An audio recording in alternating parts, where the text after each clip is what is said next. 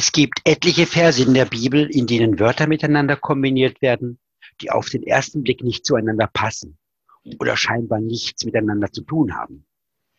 Gerade solche Verse sind es wert, dass man sich ein bisschen Zeit nimmt und diesen unerwarteten Wortkombinationen gedanklich nachgeht. Denn diese sind niemals ein Versehen, sondern dahinter steckt immer eine tiefere Aussage. Ein schönes Beispiel dafür stellt Sprüche 26, Vers 13 dar. Hier heißt es, der Faule spricht, es ist ein junger Löwe auf dem Wege, ein Löwe auf den Gassen. Da muss man sich doch wundern. Was hat denn ein, Faul, ein Löwe mit Faulheit zu tun? Wenn dort stünde, der Ängstliche spricht oder der Zaghafte oder der einarmige Dompteur mit negativen Vorerfahrungen. Das wäre alles verständlich. Aber der Faule? Nun, die Antwort auf die Frage nach dem Zusammenhang zwischen Faulheit und Löwe ist einfach. Das eine, also die Faulheit, hat mit dem anderen, dem Löwen, nicht das Geringste zu tun. Das passt überhaupt nicht zusammen. Der Löwe dient hier nur als Vorwand, das Haus nicht verlassen zu müssen und im Bett bleiben zu können. Und genau das ist der Punkt von Vers 13. Hier wird deutlich gemacht, dass ein jeder, der seiner Faulheit, und gleiches gilt sicher auch für andere Neigungen, nachgibt, dafür immer eine Ausrede sucht. Das Erschreckende daran ist, dass der Betroffene mitunter nicht einmal mehr merkt, wie abstrus diese Ausrede ist. Denn der in Vers 13 erwähnte Löwe ist ja nicht einmal real, sondern gewissermaßen an den Haaren herbeigezogen. Das wirkt aus der Distanz betrachtet geradezu ein bisschen lachhaft. So wie beispielsweise die Ausrede des Aaron in 2. Mose 32, Vers 24. Aaron verteidigt sie und spricht, und ich warf's, das Gold ist hier gemeint, ich warf das Gold ins Feuer. Daraus ist ein Kalb geworden. Als ob erhitztes Metall von selbst konkrete tierische Formen annehmen würde. Aber das, was aus der Distanz betrachtet ein wenig tragikomisch ist, ist beim genaueren Hinsehen nur noch tragisch. Denn auf Sprüche 26, 13 folgen noch drei weitere Verse über den Faulen. Und das Ganze gipfelt dann in Vers 16 mit dem Resümee, ein Fauler dünkt sich weiser als sieben, die da wissen, verständig zu antworten. Hier hat sich offenbar jemand mit seinen Ausreden selbst was eingeredet und sich eine Selbstwahrnehmung zugelegt, die derart verzerrt ist, dass sie zur kompletten Belehrungsresistenz führt. Unheilbar, terminal. Und die Langzeitfolge von chronischer Faulheit ist, laut den Versen 14 und 15, also denen in der Mitte des Abschnitts über den Faulen, ja, die Langzeitfolge ist keine Bagatelle. Nein, die chronische Faulheit führt letztlich zur Selbstzerstörung. So heißt es in Vers 15, der Faule steckt seine Hand in die Schüssel und es wird ihm sauer, dass er sie zum Munde bringe. Hier hat offenbar bereits eine Lebensuntüchtigkeit eingesetzt, die am Ende zum persönlichen Untergang und in sozialer Abseits führt.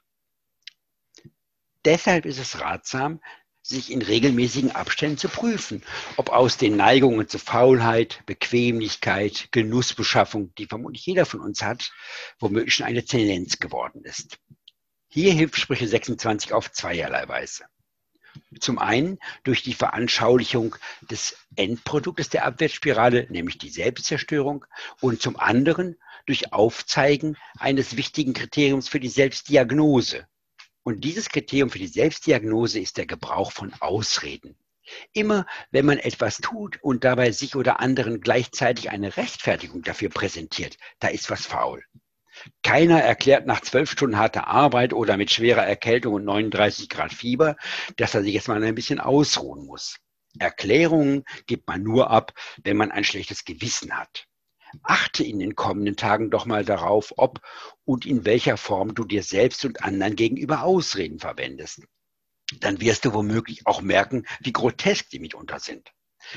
Als ich mir neulich beim gemeinsamen Mittagessen ein zweites Schnitzel gegönnt habe, tat ich das mit den Worten, diese Kuh kann man sowieso nicht wieder zusammenbauen.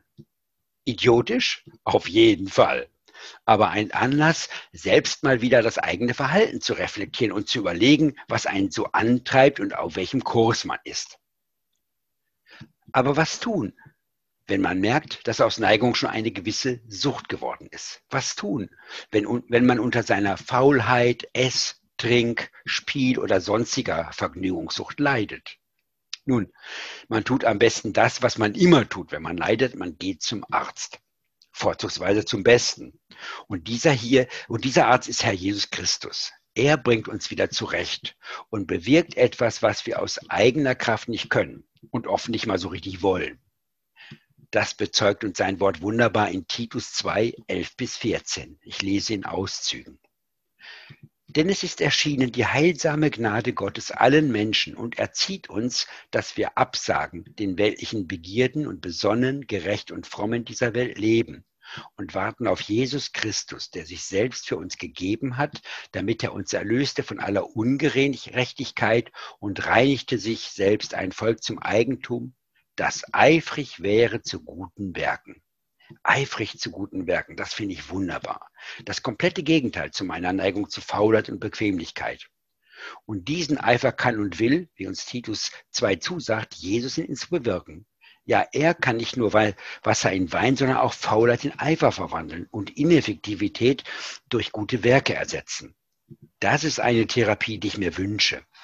Wenn du dir das auch wünschst, dann geh hin zu dem guten Arzt Jesus. Bring deine Kontrollverluste zu ihm und lass dich wieder mit neuem Eifer für ihn und sein Reich ausstatten. Er ist treu und er wird dir Wollen und Vollbringen schenken.